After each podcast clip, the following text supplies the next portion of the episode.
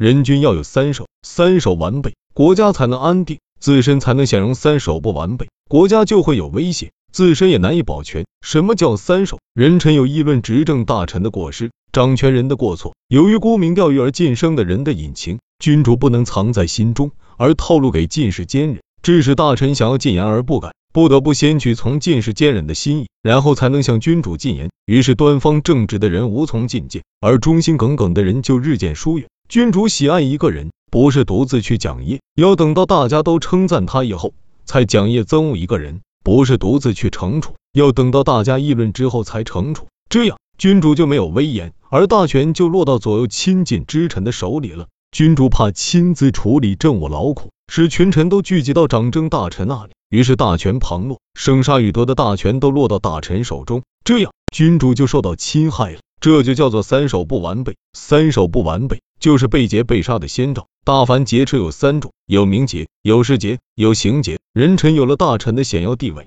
在外操持国家的枢要，以取得群臣的信赖，使内外一切事务非他不行。国家尽管有贤良之人，然而不顺从他的就一定会得祸，顺从他的就一定会得福。这样。群臣就没有谁再去忠君忧国，而为国家的利害敢言直谏了。君主即使是贤君，也不可能独自做决定，而人臣又不尽忠，这个国家就要灭亡了。这就叫做国家没有朝臣。国家没有朝臣，难道是侍从空虚朝臣太少了吗？群臣拿着国家的俸禄，豢养着个人的党羽，做着苟且营私的勾当，而不为国家效忠，这就叫做明节，骗取君主的宠信，独掌国家大权，借外力以制服国内的势力。夸大祸福的诗的形式，以迎合君主的好恶。君主听了，降低身份去恳求他，把国家轻率的托付给他，事情失败了；把祸害的责任与君主共同分担，事情成功了，他就独吞其功。当政的大臣异口同声的称颂他的才干，就是有人说他不好，君主也肯定不会听信。